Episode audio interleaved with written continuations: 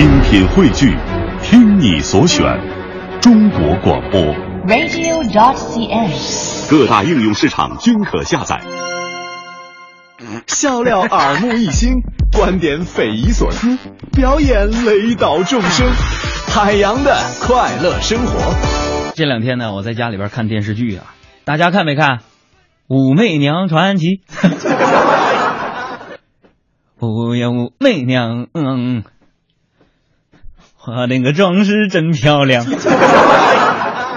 都是大头贴儿，见不着上衣呀、嗯，有点有点有点不押韵啊，漂亮。看完我就感慨呀、说这个世界上最遥远的距离是什么呀？就是你在家守候屏幕，等着看《武媚娘传奇》，可是看到的却是武大头传奇。朋友们，其实按照历史记载来看啊，咱们单田芳上台鞠躬。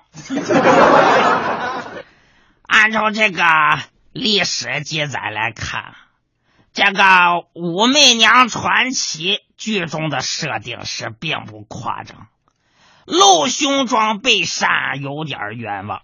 据这个史料记载，啊，其胸裙定于开元十年，当时的男人们对这种福利政策是纷纷点赞，挥毫泼墨，写诗歌颂大胸的美好，比如方干的《赠美人》啊，粉胸半掩凝情雪啊，还有那个欧阳询的《南阳乡子》啊，话说是二八花田，胸前如雪，脸如花。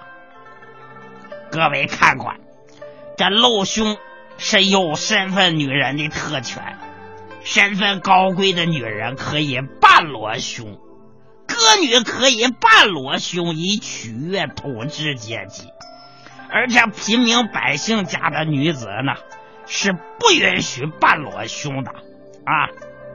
电视剧是一家老少看的，不是不让你露，我是觉得露的太过了。呃，谢谢单田芳师傅的这个讲解啊。那有部分网友呢，就对剧中的镜头呢，还是有些非议的啊。这部剧，即使在人们印象当中开放程度特别大的美国，也被划分为建议家长指导下观看，不适合十四岁以下未成年人观看的序列。啊，在分级制度的引导下，胸大啊，呃，那那那好吗？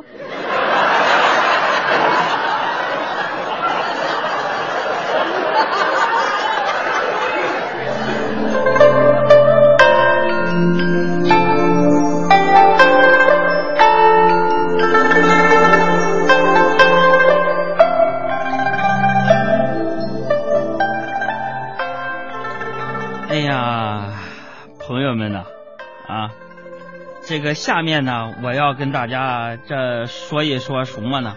啊，这个现代人呢，大家最熟悉啊，而且呢，认可的美女特征啊，现在是厚重眼妆、大红唇、雪白皮肤、事业线啊。这至于是冰冰还是武则天，大约也不那么重要了啊。各代的审美都有区别，你看啊。一个环肥燕瘦就很好的概括了。在目前崇尚瘦的情况下呢，玉环姐姐估计是没什么市场的啊，杨玉环。而现在多数人认为啊，美女都是锥子脸。那放眼望去，你们看看，怎么就像是一个模子里刻出来似的呢？我觉得没意思。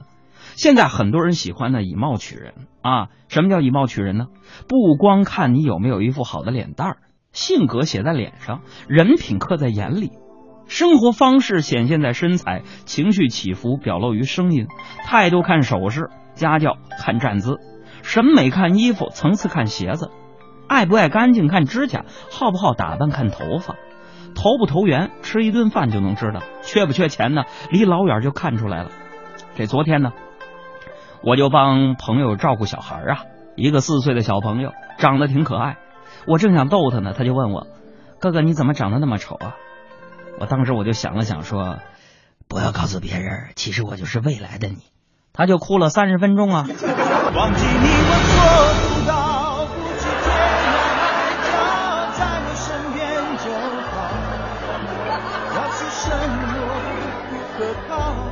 咱们这个节目好，我真的我有的时候啊，我一期节目如果我说的过瘾了，我说的内容丰富了，我下了节目就会去趟厕所。我说你干什么去？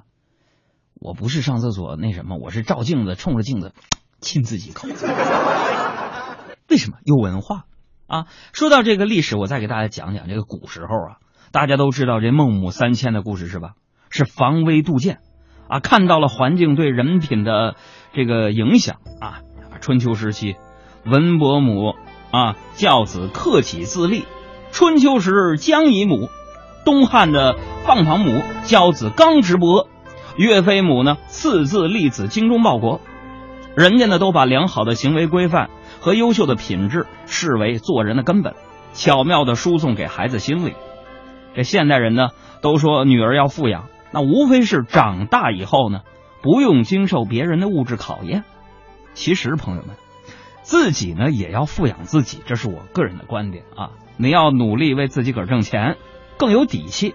哎，这世上呢真正能扛得住诱惑的姑娘，不是不爱钱。而是自己能挣钱。那么说，这世上最大的悲哀是什么呢？啊，不是遥远的距离呀，而是姑娘们不自立、不自强，以为自己坐上了大叔的奥迪，感觉很厉害。那可悲的是，第二天早上醒来，发现这大叔只不过是个司机。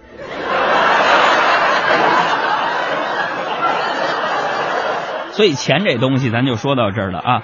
只有能挣钱、会花钱的女人才最有福气。